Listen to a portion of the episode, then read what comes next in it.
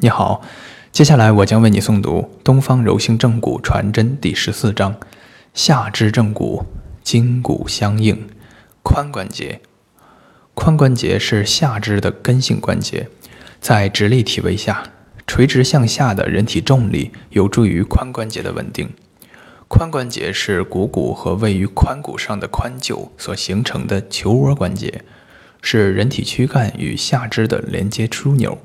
是人体进行活动的重要关节部位之一。由于人体重力线垂直向下，而下肢承重力线于髋关节处发生转折后，才迎合人体重力线，所以髋关节易于发生对位状态的异常，而引发相关疾病。髋部筋骨结构与功能特点，可以触及的与髋关节相关的体表骨性标志。包括髋骨的髂前升棘、髂脊、坐骨结节，以及股骨大转子、股骨干、股骨内外侧髁等。一、髋臼，球窝状的髋臼是骨盆的一部分，位于髋骨外侧面的中央，面向前、外，前直向前倾斜三十度到四十度，下方向下倾斜约三十度。髋臼底。由髂骨体、耻骨体和坐骨体三部分在发育过程中融合而成。髋臼唇由致密的纤维软骨环构成，环绕髋臼边缘，因而加深了髋臼，可以增加髋关节的稳定性。髋臼位置深在，难以通过手法直接触摸出来，但是我们要有清晰的立体结构概念，手摸心会。通过髋骨及股骨的位置状态，以及髋关节的功能状态来感知、判断。二、股骨在进行股骨触诊时，首要的是了解股骨大转子的位置状态，要透过大转子的前后外侧的软组织，尽可能精确地摸出大转子立体的形态及具体的位置朝向。我们也可以通过对股骨远端的股骨内外侧髁位置状态的触诊，帮助对股骨近端大转子位置状态进行判断确认。股骨大转子的位置状态反映了股骨整体的位置状态。值得注意的是，股骨颈和股骨干之间有约一百二十五度的颈干角。股骨颈还有约十到三十度的前倾角，使得股骨颈与股骨干所构成的冠状平面，与股骨远端内外侧髁及股骨干所构成的冠状平面呈十到三十度的夹角，而不在同一冠状平面上。另外，股骨长轴还与下肢承重轴及力学轴有着五到七度的夹角，所以。股骨头颈的轴线是向上、内、前方倾侧的。三、肌肉与韧带，髋与大腿周围的肌肉组织是人体最强大的肌群所在，可以发动人体最强大的行动动力，同时也是髋膝关节在运动过程中保持极强稳定性的可靠保证。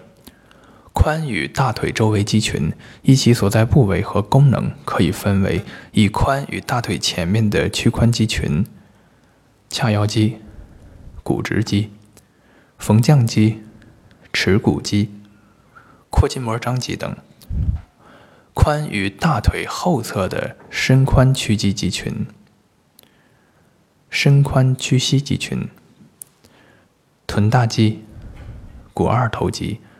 半腱肌、半膜肌、股二头肌长头、大收肌、臀中肌、臀小肌后部等；髋与大腿内侧的内收肌群、大收肌、耻骨肌、短收肌、长收肌、股脖肌等；以及髋与大腿外侧的外展肌群、臀中肌、臀小肌、臀大肌上部。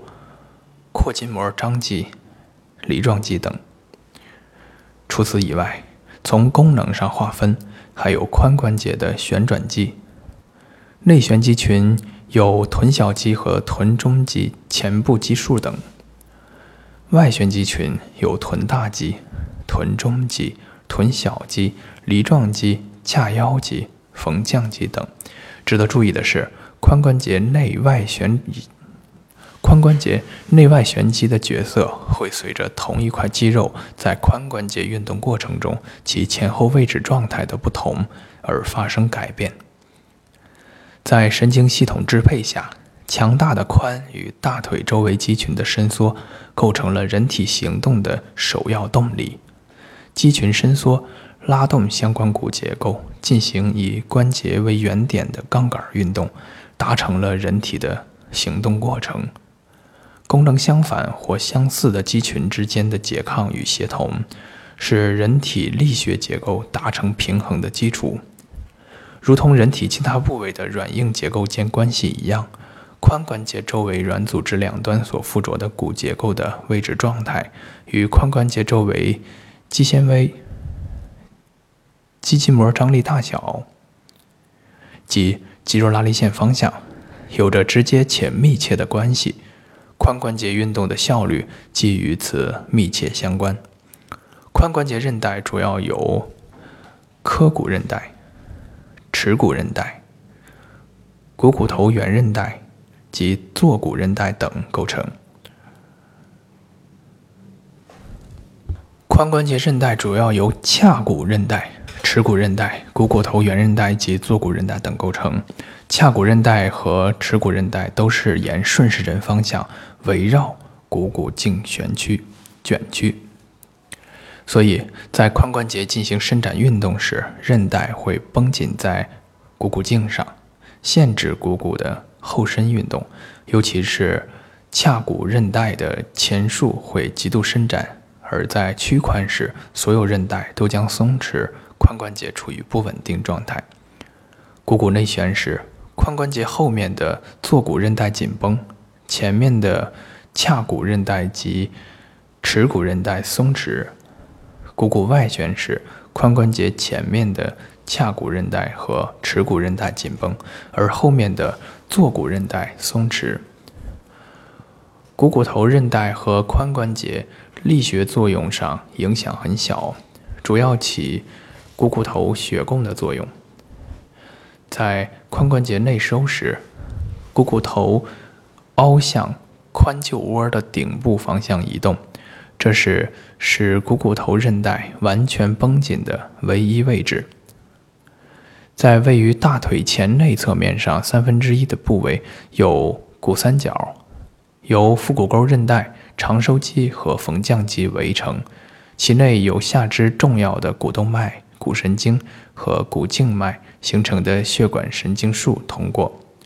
四、髋关节神经支配，支配髋关节的神经主要来源于腰丛和底丛，主要有四条：闭孔神经。来自幺二到幺四前肢神经纤维，股神经来自幺二到幺四，是腰丛各支中最粗者。臀上神经幺四到底一神经前支组成，即坐骨神经幺四到第二神经组成。五、股骨头血供，为股骨头提供血液供应的动脉以旋骨内侧动脉为主。由股动脉的重要分支旋骨内外侧动脉吻合所形成的囊外动脉环所发出的前后内外四组颈声动脉，为股骨头提供了百分之七十的血供。尤其是外径生动脉，管径粗，走行恒定，是营养股骨头的最重要动脉。除此以外，闭孔动脉所发出的股骨头韧带动脉，为股骨头提供少量血供；股深动脉所发出的股骨滋养动脉，也为股骨头提供血供。髋关节活动度检查：当髋关节发生病变时，其承重与活动功能会受到直接影响，故其行走时的步态会有明显异常。因疼痛而导致的。跛行常见，髋关节的主动与被动活动度检查是判断髋关节结构与功能正常与否的直接指标。在髋关节生理活动方面，有几个特性我们需要了解。整体而言，被动活动的范围总是大于主动活动的范围。髋关节的屈曲与伸展范围大小与骨盆和膝关节中心的位置状态直接相关。髋关节的外展活动通常是双侧关节对称性的外展，而非单纯的单侧髋关节外展运动。髋关节的活动度异常，主要表现在屈曲受限、内外旋转受限以及内外收展受限等方面。由于髋关节感觉和运动功能异常与相关周围神经功能状态密切相关，感觉与支配髋关节运动的脊神经由腰椎和骶椎发出，所以对全腰椎及骶椎序列、曲度及其结构与功能状态的检查，也是髋关节检查的重要配套部分，应加以重视。髋关节力学结构紊乱的特点及类型，基于徒手正骨疗法的作用特点与适用范围，我们在这里不讨论发育不良性、感染性、代谢性及恶性侵蚀性等徒手正骨非适应性髋部疾病。因此，下面所涉及的髋关节生物力学紊乱，以股骨近端的股骨头与髋臼物理性对合不良。以及髋关节及相关软硬结构应力异常为主要讨论对象。临床常见的髋关节错位有髋臼位置异常、股骨头位置异常、髋臼和股骨头两者位置同时发生异常等三大类型。一、髋臼位置异常。本节内容在第七章已经有所涉及。髋臼位置异常对髋关节功能的影响。目前仍未引起学界足够关注。从人体骨架模型我们可以看到，髋臼的位置变化与髋骨悬移直接相关，因为髋臼本身就是位居髋骨之上的，也就是说，髋骨悬移会引起髋臼位置异常。反过来，如果调整髋臼位置，则髋骨就必将随之发生位置变化。临床上，髋臼位置的变化可能表现为：髋臼向后移位、髋臼向前移位、髋臼向内移位、髋臼向外移位、髋臼的综合性移位。二、股骨头移位，主要有股骨头向髋臼外侧移位、半脱位；股骨头向髋臼方向向上移位；髋关节腔隙狭窄，甚至粘连。股骨头向髋臼前侧腹股沟方向向前平行移位，股骨头向髋臼后侧臀部方向向后平行移位。股骨内旋，股骨大转子旋前，股骨头作用于髋臼的后外上部分。股骨头的这种体位，从股骨头与髋臼的对合角度而言，是最有利于髋关节稳定的状态之一。股骨外旋。股骨大转子旋后，股骨头前移，作用于髋骨的前内上侧，这是股骨头最不稳定的状态之一。股骨头综合性移位，股骨同时发生多个方向的综合性移位。三、髋骨综合性移位。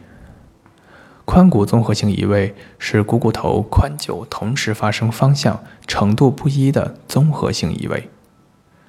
既可能有髋臼后移、股骨内旋的状态，也可能出现髋臼后移而股骨外旋的情况。同样，也可能在髋臼前移时股骨外旋，或者髋臼前移时股骨内旋。同时，还可能同时伴有髋臼向内或向外的位置变化。这种综合性髋骨移位形态在临床上常见，需要临证时准确判断并精细化的针对性处理。股骨空间状态的判定：一、通过股骨大转子的位置状态判断股骨空间状态。高高向外凸起的股骨大转子是股骨显著的骨性定位标志。股骨大转子在体表的位置状态能够真实反映股骨的空间状态。站立位下股骨正常的位置状态。自然站立时，双侧脚尖自然向前外侧方向三十度左右。股骨大转子通常斜向外后方，股骨颈前侧，约有三十度到四十五度的夹角。俯卧位下，股骨的正常位置状态。俯卧位时，双脚呈内八字，脚心向上，脚尖向内，脚背平贴于床面，双侧大转子应该朝向正外方，与床面平行。股骨内侧髁较外侧髁更为突出体表，股骨内外侧髁构成的平面不与人体躯干构成的冠状面平行。二。通过股骨内外侧髁的位置状态判断股骨空间状态。患者取仰卧位，股骨正常的位置状态。仰卧位时，股骨内外侧髁两边会自然平贴于床面，大腿内外肌群松紧度自然，这是正常的形态。股骨内旋移位的判断：仰卧位，股骨内侧髁旋向床面，以手托之。有显著旋内之力，股骨外侧髁后侧则远离床面。股骨外旋移位的判断：仰卧位，股骨外侧髁贴向床面，以手托之，有显著旋外之力；股骨内侧髁后侧则远离床面。三、通过双脚尖朝向的阴阳状态判断股骨空间状态。本条判断方法的前提是，在胫骨关节对位正常的情况下，患者去仰卧位，股骨正常的位置状态。仰卧位时，双脚脚尖自然偏向外侧约二十五到三十度，双脚对称，此为正常状态。股骨内旋移位的判断：仰卧位，脚尖偏向内侧为阴角表现。股骨通常处于内旋状态。股骨外旋移位的判断：仰卧位，脚尖向外显著大于三十度，为仰角特征。股骨或胫骨处于外旋状态。四、通过膝关节屈曲状态判断股骨前仰后前倾后仰状态。股骨前倾，骨盆前倾角较大。髋关节中心后移，膝关节中心后移，股骨干前倾，膝关节处于过伸状态。股骨后仰，骨盆仰角过大，髋关节中心前移，膝关节中心前移，股骨干后仰，膝关节处于屈曲伸不直状态。五、股骨内外旋转的 X 线片判读要点：一、股骨内旋。股骨内旋见二百七十八页图十四杠一。常见情况下，从前后位片观察，股骨颈在片上显示越长，股骨内旋就越甚。股骨从外旋位开始做内旋移动，股骨颈在 X 线片上的显示会逐渐变长。股骨大转子向大腿外侧突出的最高点，股骨头颈皮。股骨头茎干平面与躯体冠状面平行时，股骨颈将显示最长，股骨小转子很小或看不到。此时股骨已经处于内旋状态。如果股骨继续内旋，则股骨颈会变短，小转子依旧是看不到的。股骨小转子看到的越少，则股骨内旋越甚，直到 X 线前后位片上完全显示不出股骨小转子。顺应生理的结构相应情况下，顺应生理的结构相应情况下，股骨内旋与骨盆前倾角呈正相关。故在股骨内旋时，常在骨盆正位片上显示骨盆上口前后径较大。二、股骨外旋，股骨外旋见二百七十八页图十四杠二。股骨外旋时，股骨径在正位片上显示很短，股骨径越短，说明股骨越外旋。股骨小转子通常在 X 线片。正位片上有明显显示，股骨小转子显示越多，则股骨外旋越甚。在顺应生理的结构相应状况下，股骨外旋与骨盆仰角呈正相关。髋关节正骨手法：一、指推法，指推髋骨以纠正髋骨旋转所致，以纠正髋骨旋移所致的髋臼移位。相关内容见骨盆章节中骨盆旋移纠正手法。这里主要介绍不同体位下指推股骨头复位手法。一、站立位整复。患者自然放松站立于诊疗桌前，双脚尖外旋二十五度到三十度左右，双手下垂，自然扶持于桌边。医师坐于患者身后，双手分别置于患者两侧股骨大转子部，根据健侧与患侧双侧股骨大转子位置状态的对比，以及与股骨正常的位置状态判断对比，即可判断患侧股骨旋转的方向。然后以单手拇指或食中无名指共同在股骨大转子前侧或后侧徐徐发力，根据移位情况向前或向后推动股骨旋转至正常位置。二、俯卧位整复。患者俯卧，双脚脚心向上，脚尖向内相对，脚背平贴于床面。医者站立于患者左或右侧，双手分别置于患者两侧股骨大转子部，触诊比较健侧与患侧股骨大转子的位置状态，并与正常状态下的股骨大转子位置进行比对，判断患侧股骨大转子移位方向。然后以拇指和食中指拿住股骨大转子前后两侧，徐徐发力，推移股骨大转子至正常位置。三、坐位正复。患者自然放松正坐，双脚同肩宽，双手下垂，自然置于大腿上。医师坐于患者身后，双手分别置于患者两侧股骨大转子下部，根据健侧与患侧股骨大转子位置状态的对比，以及与股骨正常位置的判断对比，即可判断患侧股骨旋转的方向。